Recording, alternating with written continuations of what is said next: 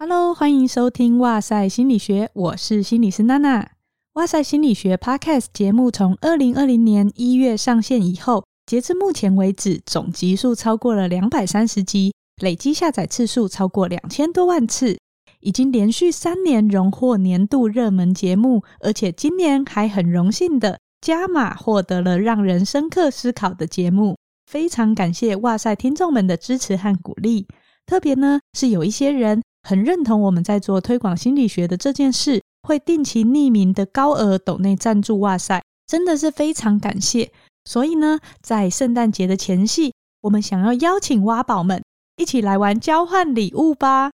这次的交换礼物活动和去年举办过的有一点点不一样。方案一呢是寄送一个礼物给哇塞，方案二则是可以回顾你在这一年来起起伏伏的生活中，有没有一个人、一句话或一个故事。让你感觉被接住了，让你在黑暗中还是能看到光亮和感觉到希望。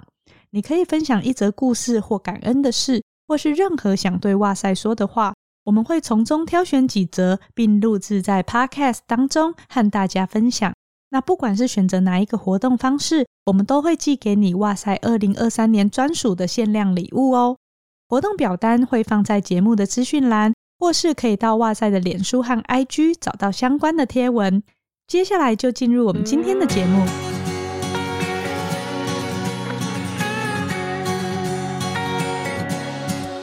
Hello，欢迎来到哇塞聊心室，陪你聊心事。我是心理师娜娜。你觉得一个人的身体里面有可能住着很多个人吗？肯定大家有听过所谓的多重人格或是精神分裂吧？这两个词你搞得清楚吗？上一次呢，我们邀请到刘佩轩老师来聊拥抱你的内在家庭，介绍 IFS 的那一集。有听众听完了以后，就特地传讯息来，哇塞问说：“老师，请问他这样算是多重人格吗？” 那如果你是心理相关背景毕业的人，我相信应该也经常被问到这样子的问题，或是看到身边大家会误用这一些名词。那说到多重人格呢，我觉得不免就会提到一本经典的著作，叫做《二十四个比例》。今年也被拍成了纪录片，片名叫做《潜藏的怪物：比利的二十四个人格》。为什么一个人他可以有到二十四个这么多个人格呢？要讨论这种涉及诊断的议题，当然就要找精神科医师来讨论比较妥当啦。今天特别邀请到了我的前同事，也是在精神科工作的黄博颖医师，来跟我们一起聊聊。嘿，大家好。那博影还有另外一个身份呢，是影评人，然后他的 IG 是角落人看电影，通常呢就会用一些他的观点来聊他看剧以后的一些心得或者是想法。其实之前我们有说过要录，对，不过之前都太忙了啦，直到现在才有机会。刚好我看到 Netflix 上映了这个二十四个比例的剧以后，我想说，哎，我自己来讲，我自己嘛，嘎嘎呢，所以就想说，哎，约人一起下海好了。那博颖有看过二十四个比例，对不对？是因为这次要录音你才准备呢，还是其实你在当精神科医师之前你就有接触过多重人格这话题？其实好像就一九八零年之后，就是想我们讲这个比例的事件发生之后，其实电影的题材很多，可是我其实没有真的去把书看完啊。这次包括纪录片还有书都有去找来再恶补一下。我去书还有现在纪录片回过头来三十年后。不同心理师跟当时的一些家属的一些观点，就会有一点点可以做两方对照的感觉。所以现在看起来，那感觉上是会有一点点不一样的。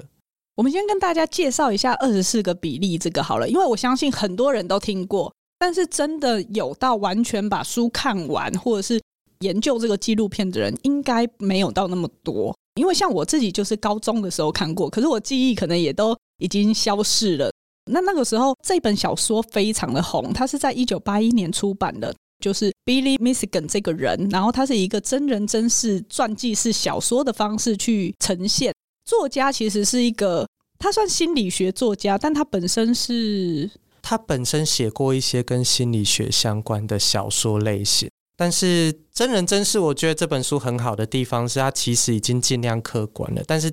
除了是小说之外，因为他当时那个年代写，他其实可以访谈很多很多当事人，包括 Billy 的家属，包括侦办的警察，包括他之前交往的一些朋友或一些女友的一些相关的一些人士。其实还蛮多旁观的一些角度或观点可以去描述比利的状况，不只是他自己的观点。那他里面也有跟比利明讲说，我除了讲你的观点之外，我也会去引述别人对你的一些观察。那这部分是有经过同意的，嗯、所以我觉得这部分他是很努力的去做到一个可以呈现当时的状态啦。但是后来的纪录片里面，他。妹妹也有说，她觉得它里面有一些内容并不是完全他们其他家属都认同的，所以她觉得大家还是不要把它当做一个百分之百真实的事件。可是我觉得他是尽量贴近这个事件的一些描述的过程去做，至少是尊重所有受访者的一些观点去把它写出来的。可以大概保持着知道他是从真人真事衍生而来的小说作品这样子来看待。先让大家认识一下 Billy 好了，他其实就是一九七七年的时候，他连续犯下了非常多的强暴、伤人跟抢劫的案件。他就是在美国的那个俄亥俄州大学城附近连续几起，而且是在很短的时间内，所以就搞得整个城镇的人人心惶惶的。对，那个时候就是帮他冠上一个类似好像校园之狼的这样的称号啦。所以那时候其实警方对这件事情很重视。然后会觉得这件事情好像一直连续发生，受害的女性也有提到一些相关的一些特色啦。然后每个人描述的特色，包括名字，还有一些状况，又有一些相似或者不同的地方，所以这个部分会被警方视为是同一个人连续作案的事件。大家可以想象，那个年代他就是没有像我们现在都是监视器嘛，对不对？对，所以只能靠这些人的口述。然后当然又在你那么惊慌、受到胁迫的状况下面，可是。我们知道记忆的特性，它有时候就是不是那么的精确，所以他其实要找到这个人也不是那么容易。他们其实后来有请那些受害者去指认，后来是证实是这几场是呃，至少是 Billy 这个身体去发生这件事情。但是其实受害人指证的过程中，其实还是有很多人因为可能当下很大的创伤，或者是记忆很久远的，并不能那么快在第一时间把 Billy 指认出来。那是因为比利过去的确，他在这件事发生之前，他长期的人生中也有就有一些事件跟案底啦，所以他们后来才可以在比较快的时间内找到比利这个人。小说中间有一段是回溯他过去的经历，过去其实这不是他第一次涉入到一些非法事件。那刚刚其实大家有没有听到柏仪特别强调他用这个身体？所以为什么会强调是用这个身体而不是这个人呢？是因为 Billy 他对于自己犯下这些罪行，当下被抓的时候一脸茫然，所以他们发现他好像怪怪的，搞不清楚自己做过什么事以后，他们就找了很多的精神科医师，还有心理评估。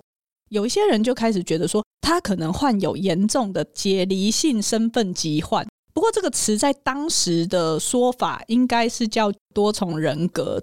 其实，在更早以前，在比方说心理动力一些心理治疗那个年代。好像就有发现疑似类似这样的状况了，就有些歇斯底里症，甚至在早期在一些文化里面被说好像是叫附身的感觉。啊，对。对，所以这个状态其实并不是从这个事件开始出现的，但是多重人格的这个现象或这个疾病比较常被大众所知道，是从那个年代开始，包括那时候的作品提到三面夏娃，或者是也是帮 Billy 做这个诊断的其中一个医师 Weber 医师。他有出一本书叫《西比尔》，就是西比尔，他是有十六个人格，所以那个时候大家才会开始说对这个名词，这个大众开始熟悉跟了解。可是以现在来说，至少在精神科的诊断里面，我们是舍弃用多重人格这个词的。我我觉得啊，可能它比较贴近于这个解离的状态。二来是这个人格的部分，可能有时候会被误解啦，比方说人格疾患啊，或者是。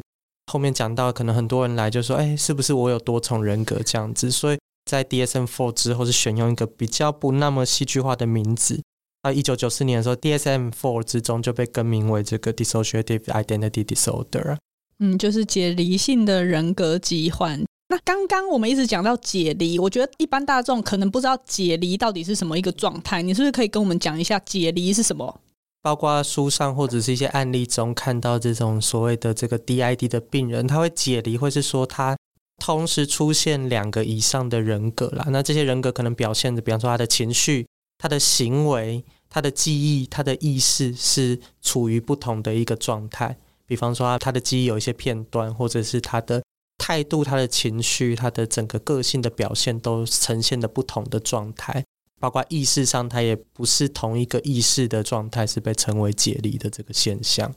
不管是在情绪、人格或是记忆上，它其实是不连续的。就是我们今天去面对工作、面对家人、面对朋友或面对另外一半的时候，都会有不同的面向。但是解离感觉上是更戏剧化，它可能是在一个比较大的压力或创伤之中，就呃一个保护的机制，就变成另外一个人格出现。那这个在意识上或记忆上，并不是连续的这个状况。所以，我们先跳回来谈一下比利后来怎么了。其实后来警方就是透过这些指控，就去找到比利。那打开门那一刹那的，他警察问他是不是叫什么名字，他第一时间是说他不知道他做了什么事情。那如果他要做什么事情，他很抱歉。然后又说有一个盒子，说里面有炸弹，小心不要打开。后来有解释，他说那个是他们其中一个人格叫做 Tommy。为了担心那些比较幼小的人格去玩那些他的电子设备，他就会骗那些小朋友说那个是炸弹，不要去碰。所以他说他那时候当时是以这个汤米人格去做这个表现跟呈现呢、啊。不过我们可以看到的事情是在那个纪录片里面，你会发现其实他的核心人格就是 Billy 原本这个人格，他是很后面才出来耶，所以前面都是一直用比较理智化的，比如说像 Arthur 啊，或者是比较生气的人格这些在应对。我觉得他的人格蛮多，是蛮有他的功能的，在 B 的漫长人生中，比方说阿 Sir 是一个比较理智化，他说摒去了所有感情，像是一个机器人，或者像书里面他形容，就是像那个 Xbox 副舰长这样子，就是一个外星人，然后被抹除了说感情的状态。然后还有这个 Reagan 是我们觉得比较激动，比较具有攻击性，然后比较会去捍卫自己的这样的一个人格出现。那当然也有其他，比方说。像是比较幼小的人格啊，或者是承受痛苦的一些人格，相对应来出现。那 B 这个人格是到很后期，好像在小说的中前段的时候才出现。其他人格的解释是说，因为他没有办法承受这一些，说他如果这个人格一旦出现，就会有一些自杀的行为。那其实自杀行为在 DID 里面还是蛮常见的，大概七成以上的人都可能曾经有过自杀的想法或企图。我觉得你可以想象，如果你每一天。醒来的时候，在莫名其妙的地方，然后你都不知道自己到底做过什么，那个感觉真的是非常的可怕。然后你的人生感觉非常的破碎跟混乱的时候，你真的不知道要怎么样子过下一天。然后大家都会跟你说你做了一些不好的事情，这个其实蛮可怕的，但是我觉得有点难想象呢、啊。嗯，呃，之前在看《月光骑士》嘛，他的那个演员那个奥斯卡·伊萨克。他就说，他有参考美国一本自传式的小说。我觉得，如果是好像台湾有些图书馆还借得到，好像博客来是绝版的啦，叫《十一个城堡与我》。他是一个美国一个白宫的顾问，他本身是 DID，然后他是亚洲的顾问，所以他其实坐的位置是蛮多可以做决策，或是给予美国总统那时候一些建议的一个亚洲顾问。但他本身患有 DID。后来去做一些治疗，但是他的状况更复杂。他有好像，因为我没有真的去看到那本书，但是我有听过他自己接受到一些访问的说法，就是一些采访的一些文稿。他说他其实还是有一些 alcohol，就一些酒精跟一些呃其他情绪相关的问题啦。那他有提到有一个经验，他是我不知道这个经验当时是发怎么发生的。他说他有一次来台北做参访就了解，但是他说他回去之后对这三天的记忆是很模糊的，就觉得自己好像喝醉一样。在台北这三天好像没有度过一样，整个都是一个模模糊糊的体验。那这个感觉我想象起来应该是会很不舒服。嗯，所以你可以想象原本的那个人格 Billy，他经历了这么多，而且他小时候是真的接受过很多的创伤的，然后再发生这种我们说疾病上面的这些症状的影响的话，我觉得确实他可能会很倾向于做出一些了结生命或解除这个痛苦的手段。所以其他人格。应该说他们在概念上面还是保护啦，因为他们并不想，他们有讲到他们并不想死掉，所以他们就会让比利睡着，不让他出现。那我先让大家知道说，为什么会提这个二十四个比例，有一个很大的部分是因为他最后是被判无罪的，然后这件事情在司法上面其实并不常出现。来节目之前，我们就是去回顾一些美国司法的资料啦。其实，包括像纪录片也有说，比利可以因为这样子获判无罪，可能是一个非常罕见的现象。可那个时候，对于多重人格，社会上也是兴起一股非常浓厚的讨论啊，包括三面夏娃一些作品的诞生。所以，比利刚好在那个时刻然后又有一些比较知名的医生去帮他做这个诊断，所以他那时候是因为没有心智能力或没有接受审判能力，后来被获判无罪。其实后来有很多人再去使用这个解离性人格疾患，或者是当时用一些多重人格疾患去做辩护。其实后面陆陆续续几个案例，包括酒驾，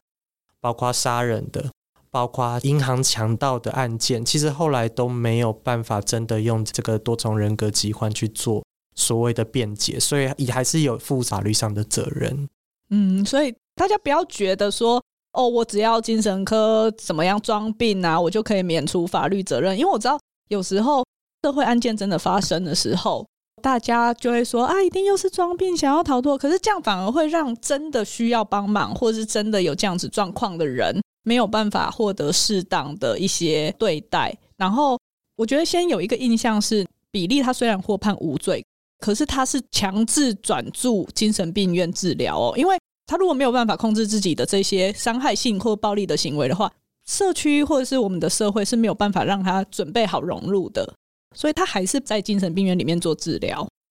比利那时候在不同的医院里面有接受不同的治疗，那那某一些医院的疗程对他来说也是他不喜欢或他。排斥的，所以他在过程中也并不是过得很开心，甚至他在不同的疗养院或医院之间，或他们说司法医院之间就是流转，那甚至还有一度就是短暂入狱过。所以比利后续的人生并没有说他因为获判无罪这件事情就开启了说他之后长期的这个逍遥的生活，也没有这样子发生。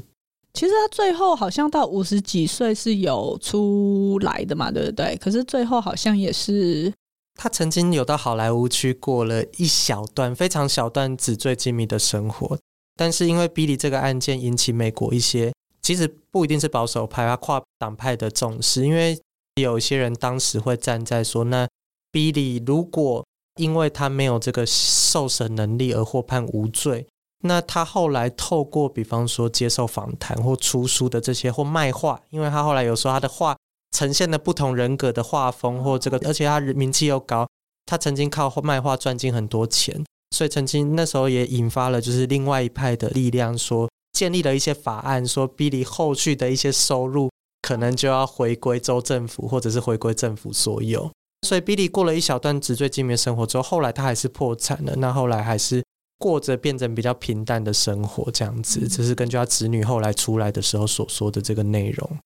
所以其实。当初主要是因为人格转换这件事情实在太特别了，然后这种罕见的心理疾病才会受到全球的瞩目，成为很多影视作品的灵感。也因为大家觉得太特别，你看他的画就有人 收藏啊。但是呢，这个解离在报章杂志跟电影戏剧媒体上面很常见，但是在实际生活上，它发生的比例是比其他的精神疾病还要来低的很多的。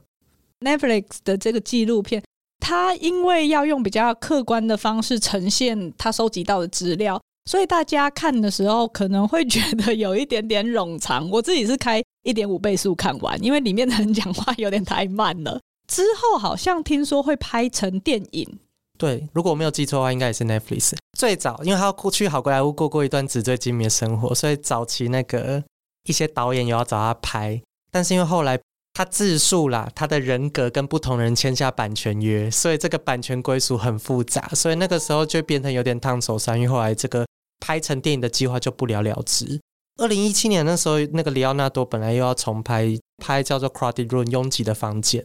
然后他来演饰演二十四个比利。不过最新的计划是听到目前是正在进行拍摄中，是那个 Tom Holland，就是小最新的三代蜘蛛人小蜘蛛人。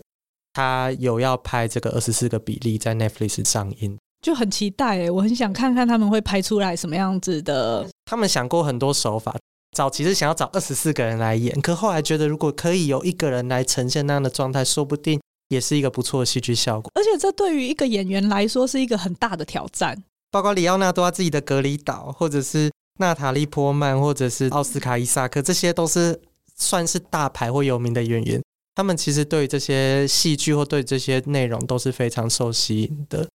那其实戏剧上来说是很具有戏剧性跟奇幻性啊，但是在现实生活中，其实过起来，大部分的病人对他们来说并不是那么的愉快的一个生病的体验。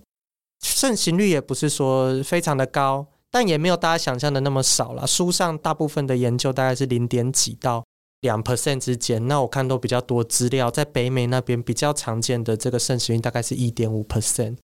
在各个国家其实统计起来不太一样，也有专家觉得北美一方面可能对这个疾病比较认识，所以盛行率比较高，但是有另外一派认为这个在北美在某个时期是有点像是流行的这个感觉，所以那个时候会有很多医师会倾向想要做这个诊断。对，但是我觉得都不是恶意的啊，只是很多外在因素或者是环境的因素让我们自己，所以这个正反并列啦，就是有些人觉得是。重视这个疾病，有些人是随受环境影响而高估了这个疾病，觉得过去低估跟现在后来一九八零年代高估的这两派声音是都有。因为其实之前也会听过一个说法，就是二十四个比例出来以后，DID 的人变多了。那个时候好像是在那几年之间，的确好像病人的数量要比以前多，但是就像我刚所说的，有另外一派支持的人认为，他是因为过去很多人，比方说被诊断什么歇斯第一症。或像 Billy 一样，一开始被诊断视觉失调症，其实现在看起来应该跟视觉失调症这件事情离很远了。但是，的确，他有一些陈述说他被附身、被控制。的确，在那时候没有一个很明确多重人格诊断下，很有可能就是如果照着诊断标准来说，他有可能就会被放进视觉失调症里面那一块。所以，有一些人因为情绪上面或者是记忆上面的一些状况到诊间，然后就是说：“医生，我是不是有多重人格？”你会怎么应对？其实真的不少见，就是很多家属或者是病人自己会来说，我觉得我有我有两个人格、三个人格，或者家属说他脾气很暴躁，情绪一来就来。但是就像我们所说，我觉得其实概念上有点像了，就是我们每个人面对事情有不同的表现的方式。但是你有没有到一个解离，其实它是有一个呃很明确的这中间的一个分野在的。所以我觉得大部分家长来的时候说，比方说早上心情很低落。晚上心情很又变得比较平复，或者是情绪起伏比较大，有时候会变得比较像是医学上的情绪摆荡啦。那这个可能会出现在比方说一些忧郁、焦虑或人格疾患的病人中，这样的情绪变化快速的这个状况，很容易受到压力事件或内在的一些冲突影响，让他们情绪起伏很大，或者是他们表现出来的行为不一样。但是他们意识上还是同一个人的状态很多，那这部分的话，可能就没有办法被归类为这个我们说的解离性身份疾患，而是比较像是一些情绪或者是一些呃人格疾患相对应的一些一些状况或问题。哎，我觉得你讲人格疾患，大家可能会不知道解离性人格疾患跟人格疾患到底差在哪里。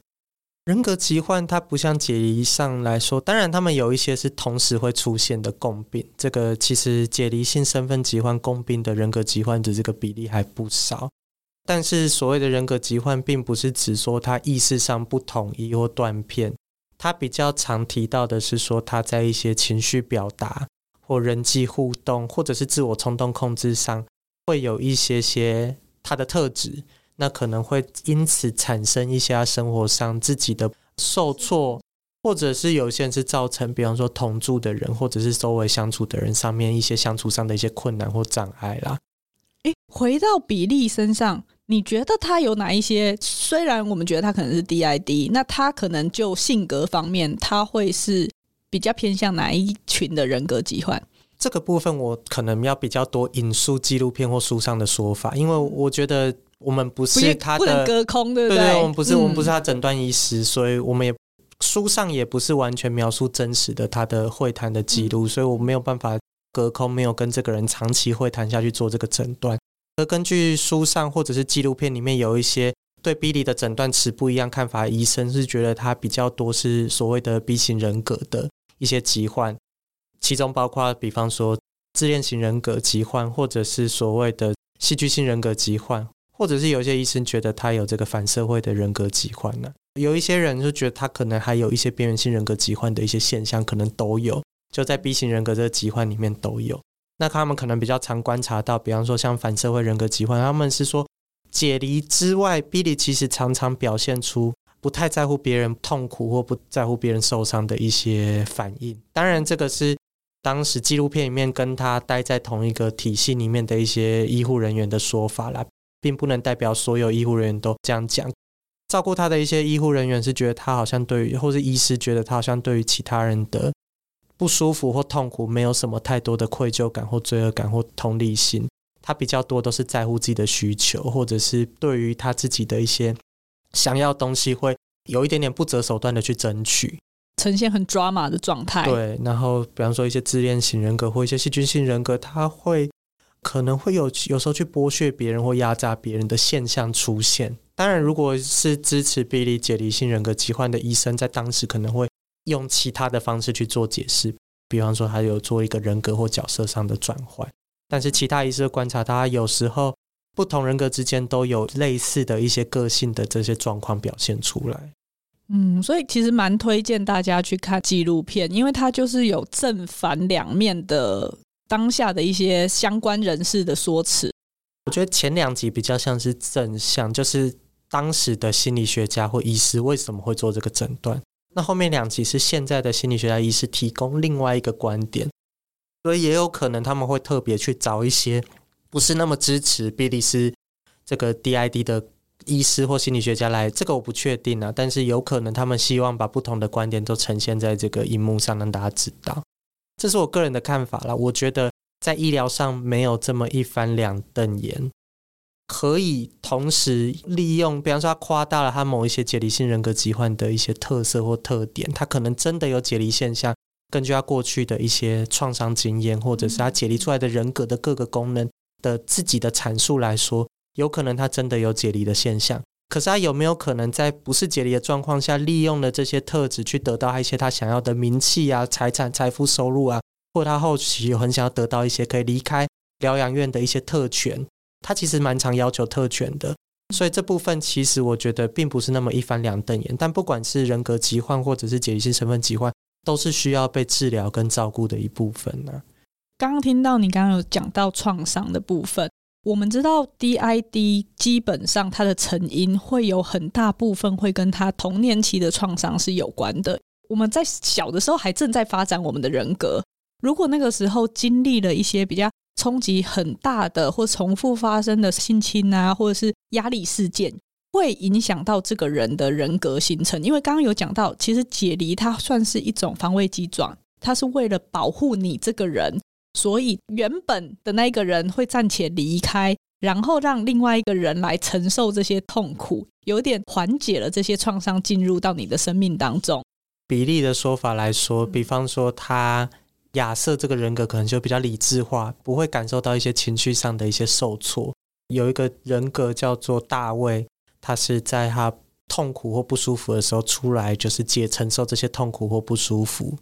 或者是有一个人格叫雷根，他可能就是出来去面对一些暴力攻击，然后做一些自我防卫的这些表现。可能是他本身平常的这个个性或状态下不会做这些事情。所以逻辑上，如果有一个人说他有多重人格，但是他以前并没有发现这些很创伤的事件的话，解离这件事情其实很多可能性。但是在解离性身份疾患里面，大部分的 case 啦，我看过统计上一些资料上面说，大概九成以上的人都有童年创伤，可能是被家暴，或者是小时候被性侵。或者是有一些人是不是故意的啦？大家比方说他长期要接受一些医疗处置，他有长期的疼痛或很大的一些治疗的经验，让他有一些创伤。所以 DID 跟 PTSD 就创伤后压力症候群其实也很常是共病的诊断呢。但是没有说一定要，还是有可能有人是有这个解离的经验。但是我觉得应该还是要有一些压力事件或契机出现。但并不是所有的人，统计上还是有少部分的人是没有童年的这个巨大的创伤。其实解离除了心理上会造成之外，毒品或者是一些成瘾物质滥用，其实也会造成解离的现象。那这就是比较生理上的表现，或者有些人是脑伤或癫痫，其实也有可能会有一些解离或人格上面的一些改变或转换。那这部分因为比利本身也有一些毒品的使用的历史，所以。到底他的解离哪一些是归咎于他的童年创伤，或者他后续会不会有一些解离的情境是吸毒之后导致的？其实这部分又更复杂。那因为可能要有一个治疗者陪长期陪伴他去观察他整个病程的变化，才会比较了解他是什么状况。而且以前他们就算有陪伴者，很多是透过物谈的方式嘛，对不对？到底有没有一些污染或暗示？其实大大家会尽量不要，但是你不确定到底有什么影响。这个部分也是后来这个纪录片有一些人去 争议的部分呢、啊。嗯就是那时候被争议的部分，包括一开始帮他做诊断的这个医师，他有出这个一些书是关于多重人格的。因为这个医师已经过世了，其实也不知道真相是怎么样。但后来他有发生一些争议啦，书中有些内容，后来有些病人或家属，或者是有其他的作者出版，说书中的一些多重人格内容可能并不是那么真实，或者有一些部分可能有经过一些些掩盖或者是夸大。那另外就是当时后来有帮他做治疗的一个叫考尔医生啊，他这个在纪录片里面有被他的其他同事觉得这一点并不是很妥当，是他后来有一点类似以经纪人的身份去帮比利接了一些所谓的出书或者是一些节目的邀约或代言。那这部分其实会有一个双重身份的状况。我觉得医师可能本意都是好的，想要让这个疾病被大众了解，可是。我们潜意识里面都会希望说，如果要出书，或如果要让大众更了解这个疾病，是不是这个人格表现得越明显，或越多、越丰富，才可以让这样的病人被别人了解？那我觉得本意是好的，的确也有可能帮助其他的民众，尤其一九八零年代，帮助一些没有被诊断多重人格的病人，可以得到正确的诊断或治疗。可是另外一方面，他自己身为医生，他在治疗上可能就会被认为说，有没有可能？反而会促进他人格的分裂或产生，甚至他那时候用了一些，比方说吐真剂的催眠法。其实催眠也可以用在 DID 的治疗，这部分是有在做研究的。可是他当时用的方法或他引导的方式，会不会变成另外一种暗示，让他反而经过这种暗示之后，长出更多人格？这个部分是后来被很多人所争议跟讨论的。我原本以为二十四个比例是他本来就有二十四个，可是你看纪录片就知道，他原本有那十个，可是在这个人治疗过后，忽然暴增了另外十四个出来。当然，我觉得不能说后来的这些一开始就不存在，因为的确有一些受害者说他一开始性侵他的对象自称是某个人格，但是那些人格并没有出现在一开始那十个人名单里面。所以，当然，因为他是 DID，他有一些记忆上的片段。DID 比较常见，就是比方说解离的失忆或解离性的游荡，有一些记忆他不记得，或者是他常常醒来发现自己在不同的地方。所以有没有可能一些人格是他 Billy 本人不知道，或者是其他人格也不知道的？这个是有可能的。但会不会当中十四个里面有一些是这样，但另外一些是经过这样的治疗或经过这样的人生的经历或一些节目或出书的访谈，有没有可能有些新的人格是后来才出现？这部分其实没有办法完全去排除。嗯，因为我们会说啊，一个人格出现，它有它的功能在嘛。我觉得前面的那一些，你会很知道某一些情形下面，它为什么要有这一个人格出来，它的功能在哪里。可是到二十四 个的时候，你就觉得哇，这个角色就算我要打电动 RPG 什么之类的，我自己都会有点乱呢，都不知道要选哪一个哎。除了比例以外，有比它更多的吗？国外的案例或看到的新闻或看到案例是有，但是这。怎么去定义它到底总共有多少人格？因为我们没有亲身治疗过这些个案，所以我们不确定当中的情形是怎么样了。不管是他真的解离出来，或者是他后续有发展出更多的人格，我觉得都代表他们的状况可能还是处于一个比较不稳定的这个情形呢。比利自己帮自己那个状态取了一个名字叫混沌期，那有部分原因是他对这个段过程的描述，其实。后续有一些形态跟我们后来的诊断标准里面有一些状况，其实是有点接近的。当然，他自己也有被发现说他，他这个是纪录片里面记录到，他请他的阿拉伯狱友帮他代写一封阿拉伯的信寄给这个二十四个比利的作者，让别人取信于他说他是解离性人格疾患。这样的行为他是有做的，但是我觉得某个部分来说，他可能他自己也有一些解离的状况是需要被帮忙的。哎，对，你刚刚说到这个语言的部分，也是我觉得很离奇的。就是你看那个纪录片，你会发现，真的他在不同的人格切换的时候，他的语气、姿势、表情、声音，就是完全不一样的状态。那有些人会觉得说，哇，如果他真的是伪病装出来的话，他都可以去拿奥斯卡了。可是就我们学心理，或者是我们了解大脑运作的方式，你就会觉得。他怎么可能？比如说会南斯拉夫语，或者是阿拉伯，或者是忽然英国腔，然后用字遣词还完全真的是用英国人纯正的方式。可是如果你没有学习过，你的大脑怎么会有产生这些的能力呢？我觉得这分两个部分。我觉得人的大脑是很奇妙的啦。比利他为什么会亚瑟人格？因为比利的这个故事分三部分，第一部分是他被逮捕，进而诊断他是多重人格或者是解离性身份疾患这个部分。第二部分就是他有一些人格整合起来了，然后去回溯他从小到大的经历。第三段就是他的后日谈。那其实，在第二段的时候，他有提到说，他其实小时候很喜欢看一些福尔摩斯或英国的一些小说或作品。那有没有可能亚瑟这个，比方说有点像福尔摩斯一样？很注重细节、推理能力很强，然后有点英国气质的人，会不会是在那个时候，可能他本身并没有那么刻意的去学习英国腔，或者是了解一些英国的文化或知识，但可不可能在潜意识里面，其实这些东西都是他已经知道或者是接触过的，是有可能的。就像我们刚讲的，解离性身份疾患的诊断标准，就是他的语言、情绪、态度跟表现都会跟那原本他不一样，所以这个的确是有符合。但是反过来说，书上也有时候有一点点稍微美化 Billy 这方面的能力啦，比方说跟他工作过的护工说，有一次有一个真的南斯拉东东欧来的教授在跟 Billy 谈话，讲了一些南斯拉夫语之后，雷根这个角色不是侃侃而谈，而是这个角色突然遇到一个会讲南斯拉夫话的人，他就跑不见了，就换成另外一个人出来跟那个教授对话。有两个解释，一个是他可能不会，所以 Billy 后续可能有点夸大他自己解离的程度或能力。所以他不知道怎么继续下去，所以换另外一个人格出来应对，或者那人格觉得自己好像快要被拆穿，这个防卫机转快要被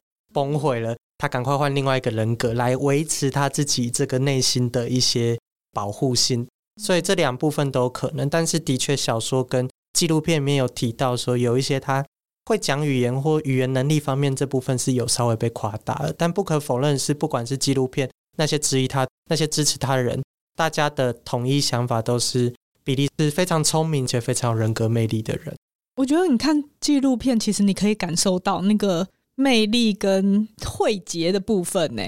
因为纪录片里面，虽然我们现在看他可能不是现在流行的打扮，可是他那时候留了一个长发，然后他的外貌跟外形，他的穿着跟打扮，其实很像那个一九八零年代非常流行主流的一些帅哥，或者是会。吸引少女们喜欢的一些打扮，纪录片有提到说，其实后来他有很多女性的仰慕者，甚至为了进去疗养院里面一探比利的风采，甚至有人跟他结婚，虽然五十天后就离婚了，但是很多人是想要跟比利有进一步的一些爱恋关系的。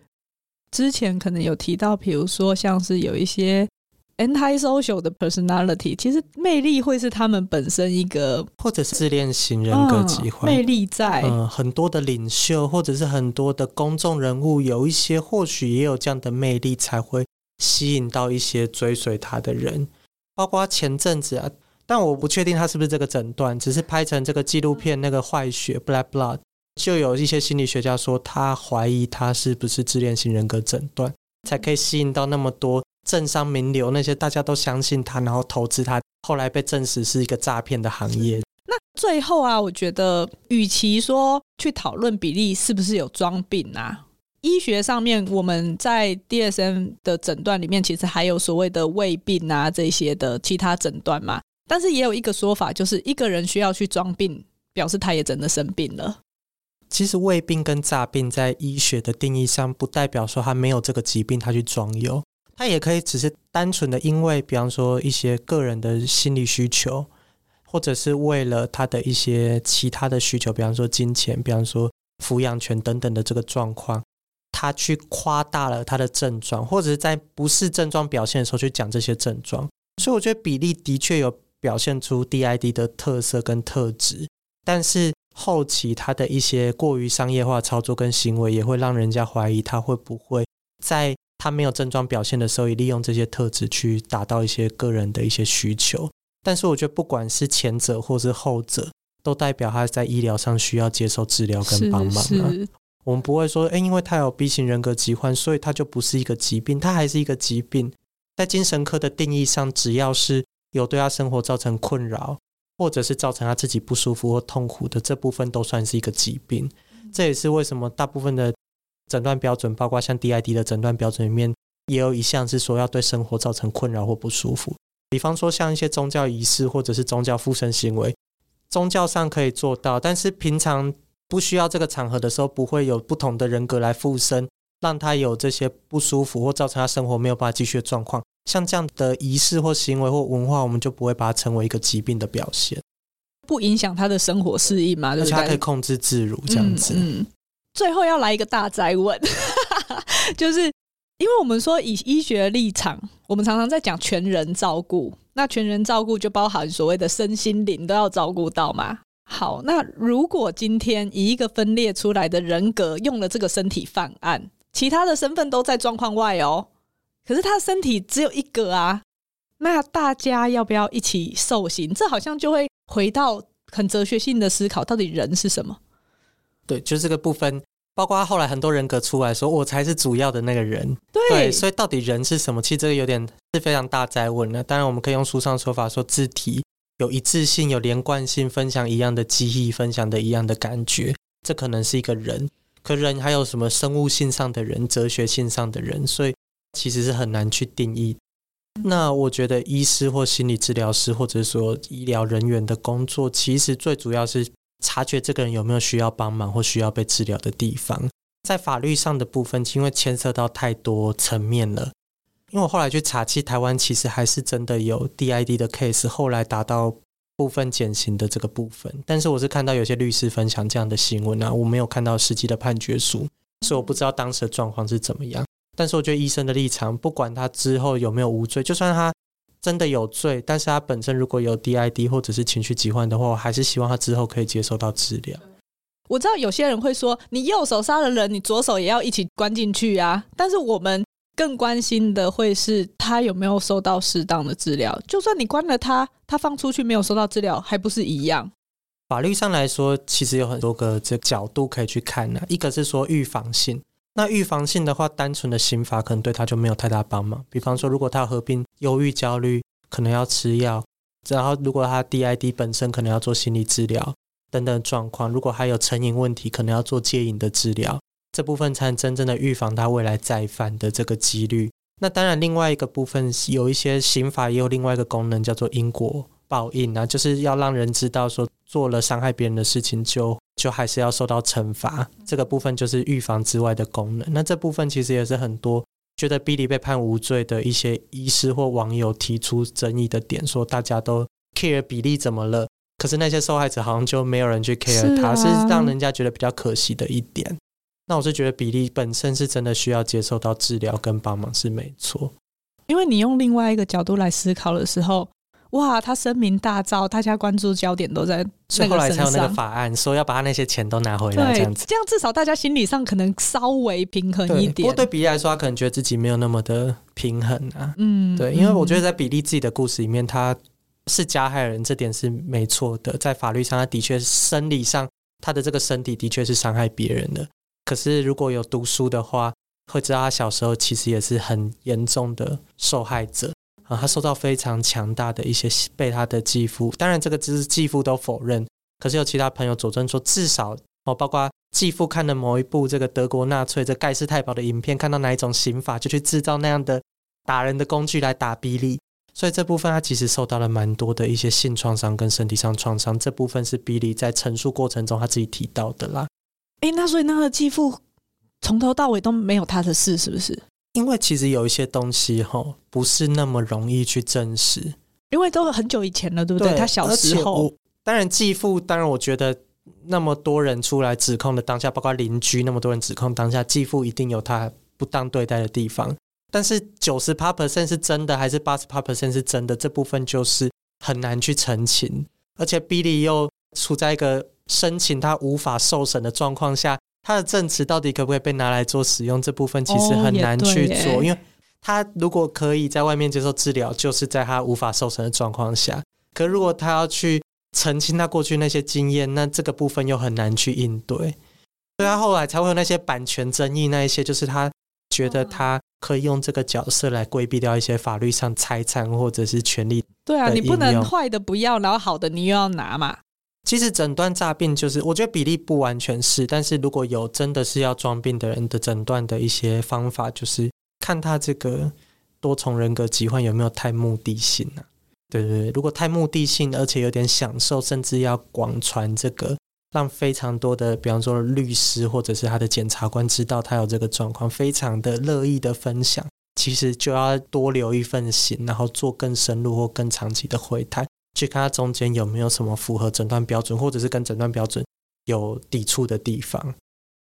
嗯，核心就会是的，有没有那个所谓的 secondary gain 啊？你有没有因为这个而有其他的好处？如果有的话，其实大部分医疗人员我们都会再保留一点点的态度去。我觉得用时间换取正确性，对，不会因为这样就说他不是，不会因为他为了那个保险才说他有这个，然后就说他不是，但是会希望可以让时间拉长去，